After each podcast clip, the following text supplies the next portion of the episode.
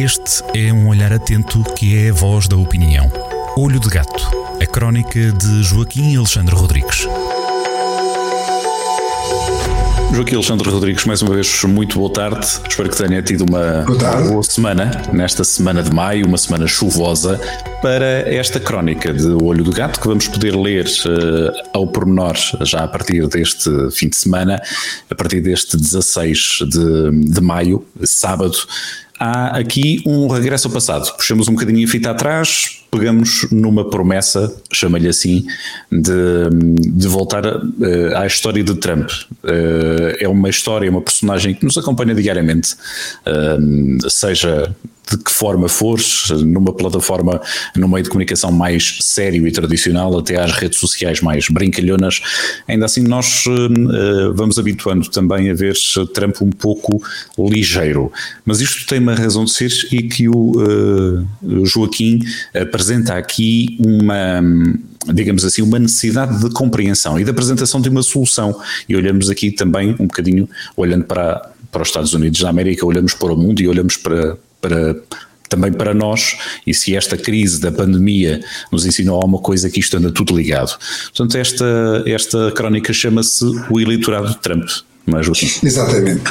Uh, antes de ter começado a, peste, digamos assim, uh, eu tinha feito um, uma crónica sobre as primárias das presidenciais dos Estados Unidos. Por acaso até foi uma crónica feita um bocadinho antes do tempo, ainda uh, falando muito em Michael Bloomberg e, e Bernie Sanders, que estavam uh, na altura uh, na berra podia ter esperado pela Super Tuesday, que foi logo no início de março, e escusava de ter gastado, gasto tanto latim com, com este candidato, porque entretanto viu-se que de facto Joe Biden uh, uh, consegui, ia conseguir o, o voto do eleitorado afro-americano e ia conseguir, portanto, ser o candidato do Partido Democrático que vai defrontar Trump.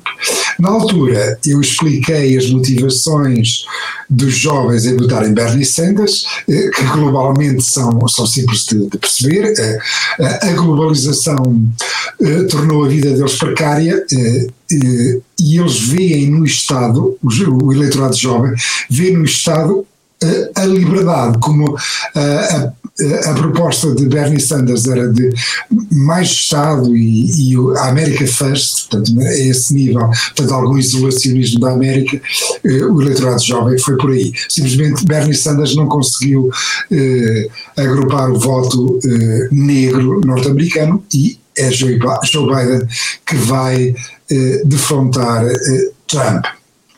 Entretanto, nesta crónica eh, de fins de fevereiro, eu prometia que havia de escrever um texto sobre a racionalidade do eleitorado de Trump. Eh, Trump é uma figura, é uma figura eh, com o seu lado pícaro, completamente buçal, usando este termo, e há a tendência de puxar para o eleitorado que votou nele também o mesmo carimbo. Isto é, é, é, é, acaba por ser até uma, eh, esse olhar para o eleitorado, ou para as pessoas que votam, eh, um olhar depreciativo normalmente é, é uma coisa snob e, e desagradável. Eu, recuso-me eh, a este tipo de exercício. Vê-se com muita frequência. Uh, muitas vezes o eleitorado não vota como nós gostaríamos e então a nossa tendência será depreciá-lo. Eh, dizer mal dele, eh, chamá-los peço desculpa aos ouvintes e ao Paulo, chamá-los um eleitorado burro, eh, provavelmente das vezes não é assim. Nós precisamos de tentar apanhar os grandes os grandes movimentos e as grandes razões que fazem com que as pessoas eh, votem muitas vezes contra aquilo de uma forma inesperada e contra aquilo que nós gostaríamos. Esse discurso, também, esse discurso também, eh, se bem me lembro, eh, não sei se concorda, nós também já o tivemos aqui perto, eh, nas eleições recentes, quando vimos um deputado da de um partido associado à extrema-direita, o Chega, um, a ir para a Assembleia da República, houve alguns comentadores afetos a uma, a uma esquerda e uma extrema-esquerda que alinharam um bocadinho nesse discurso. Isso pode ser uma linha facilitista que vai desculpando alguma coisa, mas que se não se der atenção à razão desse voto, eh, pode ser o caminho para, não apresentando soluções, abrir uma porta para um extremismo, seja ele o qual for, não, não é muito positivo para, uma, para um Estado democrático, não é? Exatamente. A, a, democracia é persuasão, é capacidade de convencer as pessoas e é, tentar é, resolver, resolver-lhes os problemas. Portanto, isso é, é, o, é o papel dos políticos. Quando fica tudo muito fechado, quando fica tudo muito fechado, há sectores do eleitorado que acabam por fazer às vezes votos desagradáveis e, e, e desesperados. No caso, esse caso que referiu merece estudo e, e merece, e, e, merece muito cuidado, até porque vê-se com muita, com muita frequência, eh, pelo uso que está a ser feito nas redes sociais, eh, eh, em que está a dar ao protagonista, portanto, que é um comentador do Correio da Manhã TV, eh, está-lhe a dar tanto tempo de antena que ele acaba por ser contraproducente no caso de Trump, eh, eh, provavelmente merecerá uma futura reflexão o caso português, que é que portanto, Portugal também já começou, já, já chegou finalmente o identitarismo de direita. Nós tínhamos e, e temos muito vocal e, e e quase monopólio, monopólio do identitarismo de esquerda e finalmente com, com este comentador do Correio da Manhã TV chegou o identitarismo de direita. Parecia mais ou menos inevitável e eu também já tinha uh, nas páginas do Olho do Gato pré-anunciado que, que ele viria e até já descrevi uh, quais vão ser, quais vão ser o, as suas trincheiras, que fundamentalmente vão ser as escolas e, e os média. Eh, o próprio CDS, o próprio CDS vai também aproximar-se destas temáticas. Mas regressando à, à, à crónica 2, nós vamos ter tempo de, de observar eh, essa luta, essa luta entre os identitarismos de esquerda e de direita na, eh, eh, na nossa política e, e na nossa média esfera, digamos assim. Em relação, em relação ao, em relação ao eleitorado de Trump, fundamentalmente o eleitorado de Trump, que é o eleitorado branco e com poucos estudos, portanto com escolaridade baixa, eh, esteve sujeito durante as décadas da globalização, globalização que é uma história de sucesso mundial, portanto, vista em termos mundiais, nunca houve tanta gente na classe média, no, nunca houve tanta gente que já não vive aflita porque não sabe se no dia se amanhã vai conseguir ter dinheiro para comer. E, eh, mas é fundamental uma história de sucesso aonde? Na Ásia e também agora começa a ser na África que é também eh, onde vive a maior parte da humanidade, entendamos. Portanto, este sucesso da globalização não é, é, é igual em todo lado. No Ocidente eh, surgiram alguns problemas e o eleitorado de Trump, o eleitorado branco e de baixa escolaridade, esteve sujeito durante estas décadas da, da globalização a dois, a, a dois fatores de stress elevadíssimos. Um deles, aqueles empregos bem pagos eh, da manufatura, da indústria, foram levados para países, foram deslocalizados para países com mão de obra mais barata. Segundo, houve um influxo elevadíssimo de, de migrantes nos Estados Unidos, nestes últimos 30 anos, que fez passar, um, que fez passar a população não nascida nos Estados Unidos de 5% para 16%. Ora, isto é evidentemente um influxo deste populacional de gente com outros valores, com outros hábitos de vida, uh, uh, cria é, um, é uma fábrica de ressentimento. É uma fábrica de ressentimento porque a democracia uh, mais primitiva é sempre a fábrica do outro, tem sempre uma componente xenófoba. Uhum.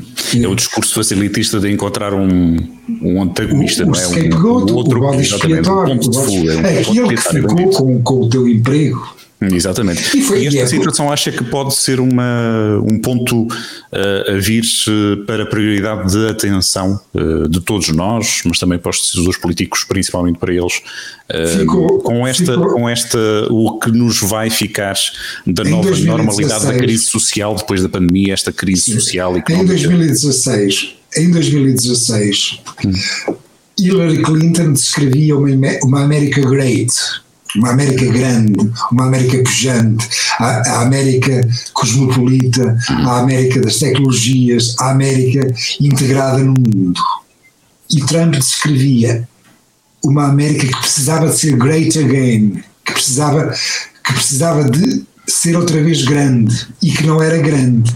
Esta população branca evidentemente percebia que a melhor descrição dos Estados Unidos não estava a ser feita por Hillary Clinton, a melhor descrição de, da América que eles conheciam e que eles sofriam estava a ser feita por Donald Trump.